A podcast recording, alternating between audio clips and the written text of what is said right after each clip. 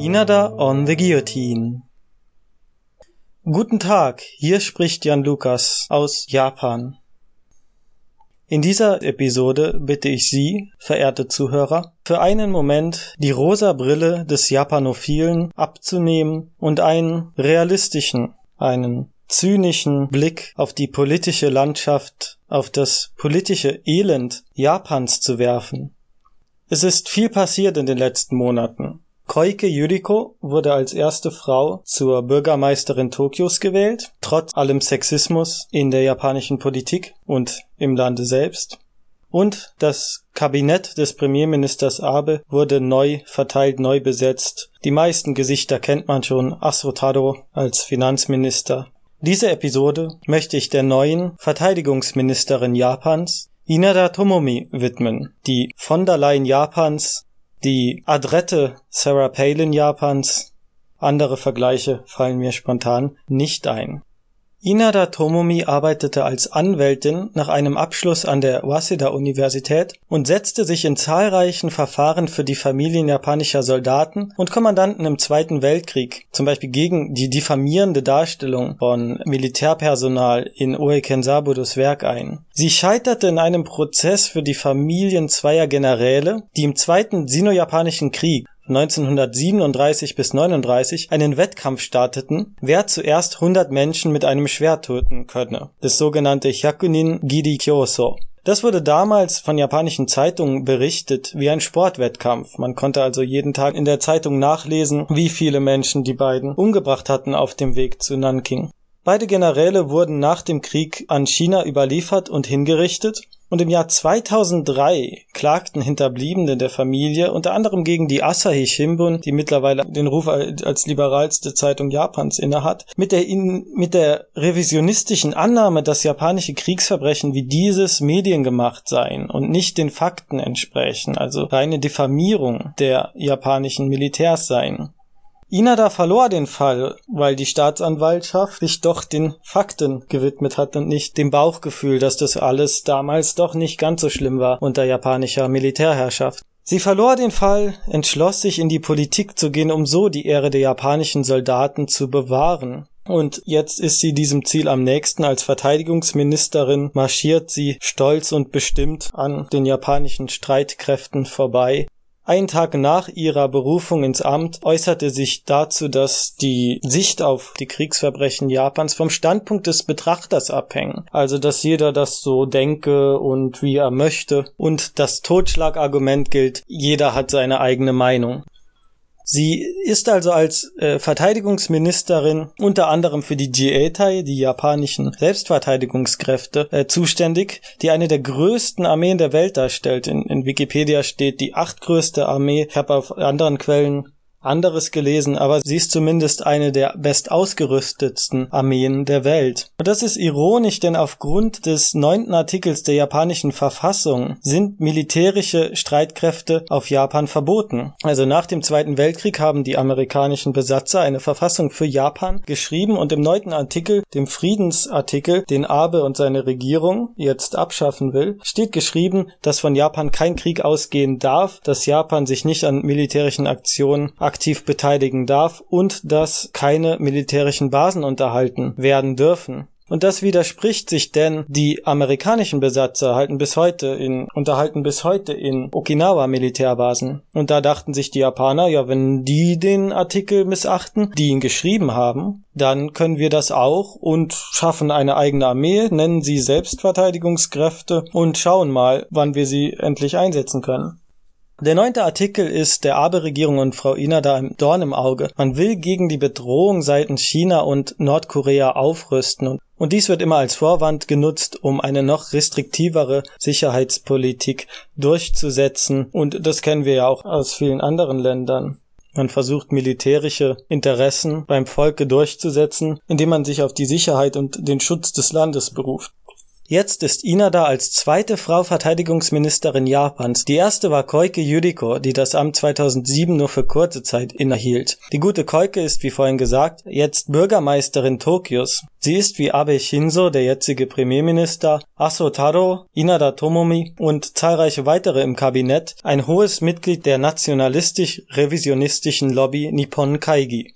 Die Nippon Kaigi verkörpert das Krebsgeschwür des Nationalismus in Japan. Laut Wikipedia hat die Organisation circa 38.000 Mitglieder. Viele, wie vorhin erwähnt, sind einflussreiche Politiker. Diese setzen sich für die Abschaffung oder Änderung der japanischen Verfassung, die von der amerikanischen Besatzung geschrieben wurde, ein. Generell will man die Schmach des Krieges, der eigenen Verbrechen und der Niederlage des Krieges auslöschen. Japan soll wieder in die Vorkriegszeit versetzt werden. Mit dem Rückdrehen der Uhr gehen einher weniger Rechte für Frauen und die Stärkung patriarchaler Strukturen in Japan, als ob diese nicht jetzt schon rückständig genug wären. Toll, dass gerade Inada und Koike, die gegen alle Widerstände sich als Frauen in der Politik etabliert haben, gegen ihre eigenen Interessen erzkonservative Meinungen unterstützen. Das kennen wir aus der AfD in Deutschland auch. Patriotische Erziehung und das Tilgen von Kriegsverbrechen aus den Schulbüchern stehen auch auf dem Programm. Man will eine Monarchie mit dem Tenno an der Spitze, der Tenno aber spricht sich selbst für Frieden und Versöhnung aus. Er steht den Nationalisten also nicht positiv gegenüber, da er aber gesetzlich keinen Einfluss auf die Politik nehmen darf, muss er stillschweigen. Die Nachricht, dass der Kaiser wegen gesundheitlichen Problemen bald abtreten möchte, lässt Spekulationen über einen Nachfolger zu, der der Abe-Regierung und den Revisionisten besser gesonnen ist. Nippon-Kaigi-Mitglieder sind auf Besuchen des Yasukuni-Schreins oft vertreten, in dem für die Seelen von Gefallenen im Krieg, darunter vielen Kriegsverbrechern, gebetet wird. Der Besuch des Schreins ist ein politisches Bekenntnis und ein Affront gegen Südkorea und China, die am schlimmsten unter der japanischen Besatzung leideten Schlimmer als der Schrein selbst, das habe ich bei eigenem Besuch erfahren können, ist das Museum auf dem Schreingelände, in dem man die volle Ladung Revisionismus und Verherrlichung des japanischen Aggressionskrieg mitbekommt, der von Mitgliedern der Nippon Kaigi, wie zum Beispiel unserer guten Frau Inada, nicht zwangshaft als Aggressionskrieg, sondern als Befreiungskrieg südostasiatischer Staaten bezeichnet wird Schwerwiegender aber im Programm der Nippon Kaigi ist, dass der Staat Shinto offiziell reetabliert werden soll. Während die Japaner sich selbst nicht als religiös ansehen und Shintoismus wie Buddhismus eher auf ritueller, kultureller Basis praktizieren, also im Alltag zum Beispiel oder an speziellen Tagen wie Neujahr mit dem Schreinbesuch, geht der Staatsshintoismus von einer institutionellen Staatsreligion aus Bisher dachte ich, dass der Shintoismus nicht wie die Kirche institutionell organisiert sei, zumal sie von Spenden finanziert wird und wenig Einfluss auf Institutionen wie Krankenhäuser etc. zu haben scheint. Es gibt aber eine Organisation, die rund 80.000 Schreinanlagen verwaltet, die sogenannte Jinja Honcho, die Assoziation der Shinto-Schreine. In einem Bericht des Deutschlandfunks, den ich unten verlinkt habe, heißt es 250 Abgeordnete Mehr als ein Drittel sind als Shinto-Lobby organisiert, darunter 16 oder 19 Minister im amtierenden Kabinett von Shinzo Abe. Folglich ist die japanische Politik unterwachsen von Shinto-Lobbyisten, die nicht selten Hand in Hand mit der offen revisionistischen Nippon Kaigi für ein patriotisches Japan, ein Japan als Kaiserreich wie vor dem Zweiten Weltkrieg werben. Das ist der jetzige Stand, so wird Japan im Moment regiert eine ernstzunehmende Opposition gibt es nicht und das Volk ist apathisch. Viele befürworten den nationalistischen Kurs nicht, aber Massenproteste sind auch nicht zu erwarten. Die Zukunft Japans stimmt mich nicht optimistisch, keinen ausländischen Betrachter hier. Ausschreitungen wie in der Türkei erwarte ich zwar nicht, aber der Weg in eine autoritäre Regierung ist bereits geebnet. Das soll kein reines Japan-Bashing sein. In Deutschland gibt es genug Probleme mit nationalistischen Gruppierungen. Es gibt die AfD und Neonazis im Verfassungsschutz sind auch keine reine Verschwörungstheorie mehr. Ich möchte den Podcast aber nicht allzu deprimierend enden lassen. Der Grund, weshalb ich mich mit Inada und dem japanischen Kabinett beschäftigt habe, ist wesentlich oberflächlicher als der bisherige Bericht. In einem Fernsehbericht sah ich, wie Frau Inada streng und bestimmt an Soldaten der Selbstverteidigungskräfte vorbeiging. Sie ist 57 Jahre alt, nur sieben Jahre jünger als Koike Yuriko, sieht aber mit langen Haaren und Brille wesentlich jünger aus, auf guten Fotos wie 40. Ihre Outfits sind schick, haben aber durchaus etwas Anime-eskes. Ihre Erkennungsmerkmale sind Brille und Netzstrumpfhose, wobei die Brille eine falsche ist. Im Japanischen bezeichnet man diesen Trend als Date Megane, eine Brille ohne Sehstärke, die nur als Accessoire getragen wird. Ein Trend, der sich bis heute unter Jugendlichen hält, bei einer der mächtigsten Politikerinnen des Landes aber seltsam wirkt. Der Grund? Inada will ihre Heimatregion Fukui, die bekannt ist für die weltbesten Brillenhersteller, bewerben. Sie selbst besitzt 17 Paare und bekam den Award der schicksten Brillenträgerin der Nation. Des Weiteren ist sie sich nicht zu schade, im Rahmen der Cool Japan Kampagne, die Japans Popkultur als Tourismus und Wirtschaftsfaktor, als Softpower im Ausland bewerben will, zu cosplayen. Koike trat ebenso bei einer öffentlichen Veranstaltung im Cosplay auf es gibt einen nicht zu leugnenden Zusammenhang zwischen Otaku-Kultur und nationalistischer Politik. Asotaro, der Finanzminister, der Wolfgang Schäuble wie einen wahren Finanzexperten aussehen lässt, wurde Rosenaso genannt, weil er in der Öffentlichkeit den Manga Rosenmaiden lesend erwischt wurde. Das japanische Militär wirbt mit Moe-Figuren für neue Mitstreiter. Girls und Panzer wird Wirklichkeit. Inada, mit dem strengen Blick und dem furchteinflößenden Zucken der linken Augenbraue könnte der Mitboss in einem Anime oder einem Videospiel sein. Der Endgegner wäre Abe, aus dessen Händen der Tenno zu befreien gilt. Denke man dieses Szenario weiter, stellt sich die Frage, wer die Protagonisten in diesem Spiel sind. Im Manga The Legend of Koizumi kämpft der ehemalige Premierminister Koizumi Junichiro, ebenfalls aus der Gyuminto, gegen Putin, Bush, Mao und Hitler in Mahjong-Partien. Wer sollen aber die Protagonisten sein, wenn die Liberaldemokraten oder Labialdemagogen, wie Sonoshion sie in seinem Film Tokyo Tribe nannte, die Gegner sind? Spontan fiele mir nur Yamada Taro ein. Es wäre schön, wenn künftige Generationen diese Geschichte schreiben könnten wenn sich die Jugend Japans zusammenfasste, so wie bei den Seals, und eine positive, eine wirklich liberale Bewegung in die japanische Politik bringen könnte. Aber das scheint demografisch gesehen in einem Land, in dem ein Großteil der Macht und des Wohlstandes in den Händen der Alten liegt, ausgeschlossen. Und ich frage mich, wie viele junge Japaner sich der Tatsache bewusst sind, dass Revisionisten ihr Land maßgeblich verändern wollen und es fragt sich, wie viele überhaupt daran Interesse haben. Es gibt Gerüchte, dass Abe für die Zeit nach seinem Abtritt Inada zur Premierministerin des Landes machen will. Mir bleibt nur zu hoffen, dass Japan einen Weg in die Zukunft findet, der nicht in Patriotismus und folglich in den Krieg führen wird. So, ich hänge mich da mal ganz frech dran. Ähm, Jan Lukas hat schon ein wenig äh, Protest angemeldet, weil er das Thema gerne äh, größer und gut recherchiert äh, besprechen möchte. Äh, das werden wir auch bestimmt noch tun, aber ich möchte, äh, um tagesaktuell zu bleiben, ganz kurz ein paar Sachen sagen zu der Fernsehansprache des Tenno am 8.8 wenn ich das richtig mitbekommen habe, erst seine zweite äh, äh, das zweite Mal, dass er sich in dieser Form im Fernsehen äh, geäußert hat. Jedenfalls ähm, hat er sich da dazu geäußert, dass er ist jetzt 82 Jahre alt und hatte diverse äh, gesundheitliche Probleme, unter anderem Krebs und so weiter. Und ähm, es hat er sich dazu geäußert, dass er im Moment seinen Pflichten als Symbol des Landes quasi gut nachkommen kann, aber dass sich das ja äh, relativ schnell auch ändern kann und dass das, dass es dann vielleicht äh, besser wäre, wenn er zu gegebener Zeit äh, von seinem Amt zurücktreten könnte, was ihm im Moment durch das Gesetz äh, untersagt ist.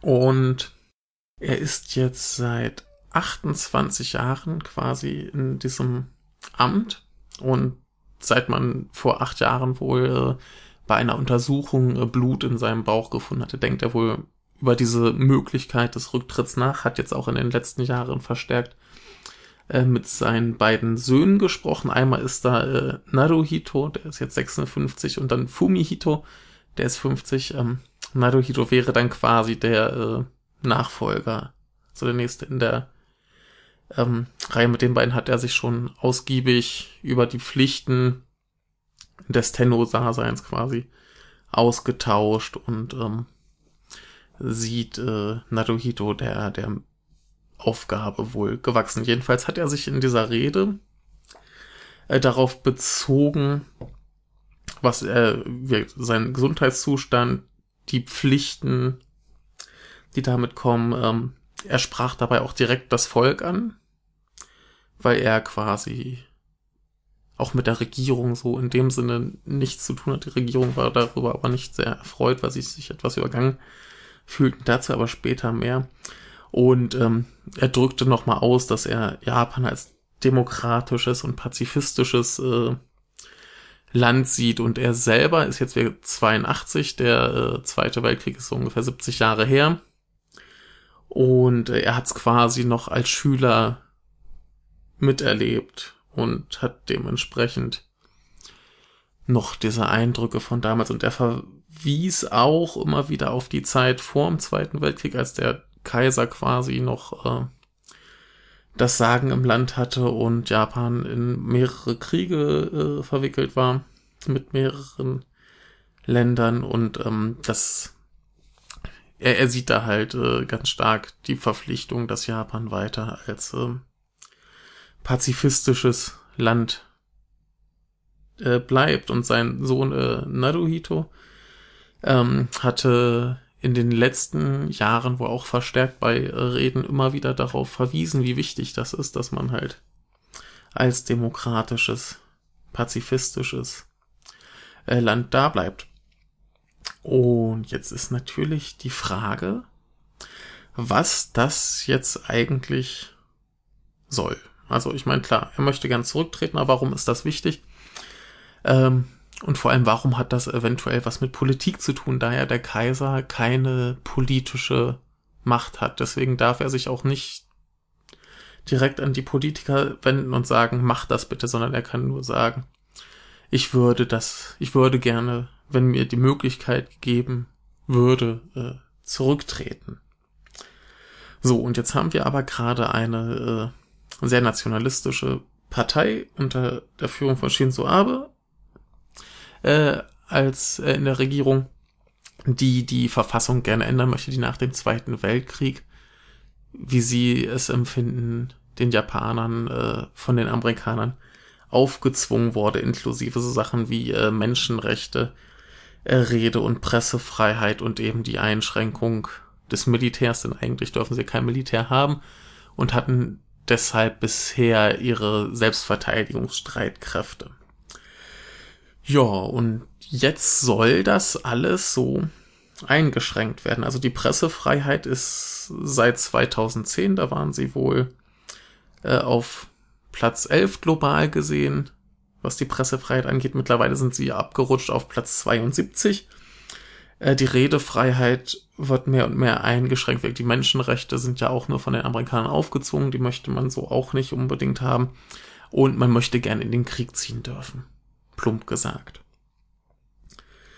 Genauso ähm, sind Abe und seine seine an, äh, seine Parteikollegen quasi auch äh, oft am Yasukuni-Schrein, wo man auch äh, Kriegsverbrechern gedenkt und ähm, er möchte entsprechend auch die, die Kriegsverbrechen, die Japan im Zweiten Weltkrieg begangen hat, so gut es geht äh, unter den Teppich kehren, worauf äh, die Kaiserfamilie doch aber auch immer wieder hinweist, dass man das eben gerade nicht dürfe. Und ähm, ja, jetzt war das Ding, dass diese, das Abe und seine Partei, die LDP, äh, bei der Wahl im letzten Monat in ihrer Koalition, äh, mit ihrer Koalition eine Zweidrittelmehrheit erlangten, äh, um die Verfassung entsprechend zu ändern, ihren Vorstellungen gemäß. Also eine Zweidrittelmehrheit wird benötigt, um das in irgendeiner Form äh, da machen zu, angehen zu können. Und gerade als die Wahl vorbei war und man sich freute, juhu, juhu, wir haben äh, quasi genug Stimmen, kam auch schon beim NHK, also dem, dem japanischen öffentlich-rechtlichen äh, Rundfunk etwas, äh, die, die Info raus, dass der Kaiser eventuell diesen Plan des Rücktritts äh, verkunden möchte. Und das schmeckte der Regierung gar nicht. Man war sehr empört, warum man davon nichts wusste. Und man hat es anschließend wohl auch äh, geleugnet. Ja, jetzt äh, wurde es aber doch vom Kaiser direkt äh, bestätigt. Und äh, wurde jetzt auch als quasi Angriff auf die aktuelle Politik gesehen. Das Problem bei der ganzen Sache ist nur, einmal sind äh, Abe und seine Kollegen auch zum Großteil äh, Mitglieder der Nippon Kaigi, was eine Organisation ist, die quasi ähm, den Kaiser als Fü Anführer des Shintoismus sieht und verehrt. Und vor einem Monat hat auch der Chef dieses Vereins, äh, Tadai Takubo, noch gesagt, dass alles, was der Kaiser sagt, richtig ist. Was dann natürlich auch ein Problem ist, wenn die Leute, die einerseits glauben, dass der Kaiser immer die Wahrheit spricht, ähm, quasi Politik planen, die mit dem, was er sagt, nicht vereinbar ist. Und genauso, wenn jetzt der Kaiser zurücktreten dürfte, würde sein Sohn quasi das Amt übernehmen und dann ist aber der Punkt, dass äh, dieser der, der aktuelle Kronprinz Naruhito, äh, nur eine Tochter hat, was problematisch ist, weil in der Regel vorgesehen ist, dass halt ein Sohn die Thronfolge antritt. Und ähm, hier müsste man dann halt ebenso planen, dass, event dass es eventuell eine Kaiserin gibt, wobei aber äh, die LDP jetzt eher für eine eher antifeministische Haltung bekannt ist. Genauso ist dann noch das Problem, dass jetzt für den Herbst eigentlich geplant war, die entsprechenden Verfassungsänderungen äh, zu besprechen und wohl noch nicht äh, geklärt ist, welches jetzt oberste Priorität hat, welches Gesetz und was noch, äh, was wann besprochen wird. Und jetzt hat quasi der Tenno über diesen Weg sie indirekt dazu genötigt, auch dieses Thema zu diskutieren und eine Lösung für dieses Problem zu finden, könnte wohl einige Jahre dauern. Dementsprechend könnten andere Themen, die äh, von Seiten der LDP gern schnell behandelt werden sollen, er könnten dadurch deutlich nach hinten geschoben werden. Es könnte zu Terminproblemen geben und ja, dann ist die Frage, ob das in dieser Legislaturperiode äh, überhaupt alles durchführbar ist. Und die Asahi Shimbun hat auch schon eine Umfrage dazu gemacht unter, äh, im japanischen Volk und 85 Prozent der Bevölkerung sagen, dass sie das gut fänden, wenn der Kaiser zurücktreten dürfte. Zuletzt ist das passiert, ich glaube im Jahre 1817, also auf jeden Fall vor knapp 200 Jahren. Und ähm, ja, da muss man jetzt sehen, äh, inwiefern das einerseits äh, genehmigt wird oder nicht genehmigt wird und vor allem auch in der Zeit, die dem aktuellen Tenno bleibt.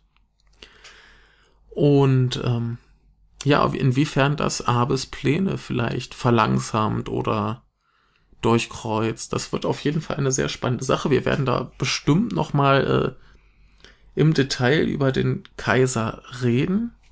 Und eine letzte kleine Anekdote in der äh, Bundespressekonferenz neulich hat ein japanischer Journalist, ich glaube auch von der Asahi Shimbun, äh, gefragt, was denn äh, die deutsche Regierung davon hält und äh, man sah sich überhaupt nicht in der Lage, irgendwas dazu zu sagen. Ähm, die Artikel, auf die ich mich hier bezogen habe, äh, sind einer vom äh, The Daily Beast und einige äh, von der Asahi Shinbun und noch einer von der Mainichi Shinbun. Und bei der Mainichi Shinbun gibt es auch eine englische Übersetzung der Ansprache mit einem äh, Video, mit, mit einem Video des, äh, der Ansprache. Das werde ich alles verlinken und wir, ansonsten werden wir, sobald wir es äh, vorbereitet kriegen, ich hoffe, dass wir es vorbereitet kriegen, ähm, werden wir das alles auch nochmal genauer besprechen, aber ich wollte jetzt die Chance, äh, halbwegs aktuell zu bleiben, nicht verstreichen lassen. Daher dieser kleine Ausflug. Ich wünsche noch einen angenehmen Tag. Bis zum nächsten Mal.